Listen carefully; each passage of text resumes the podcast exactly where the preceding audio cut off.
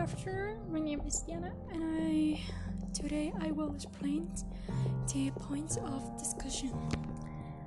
The first point of the theories, lesson, and infographic.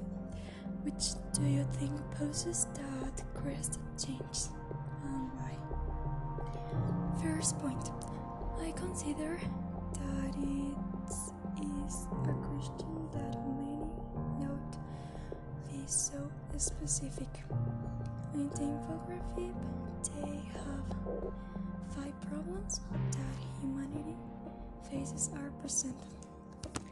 I consider that the greatest changes that is presented is the lack of water has a basic of your life which gives you to continue living, to have clean groups, to have clean spaces, which comes together with problems of climate, climate and changes science.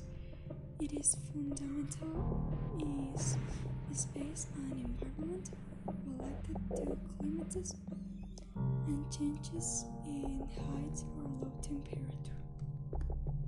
The second point Which sectors do you think will be most affected by increased automatization? Second point The sectors that I see the most in increases in the economic increases. Every day the price of things rise and salaries stop picking those that help. Be rise, create and prevent hunger also. Um, the third point. What practical measure could be implemented to address the growing economic divide? Well, the other point, the measure that I will implement and that I implement in the first point, the harvest of food in the garden are healthily the separation of garbage, saving water and recycling it for their uses. Thank you so much.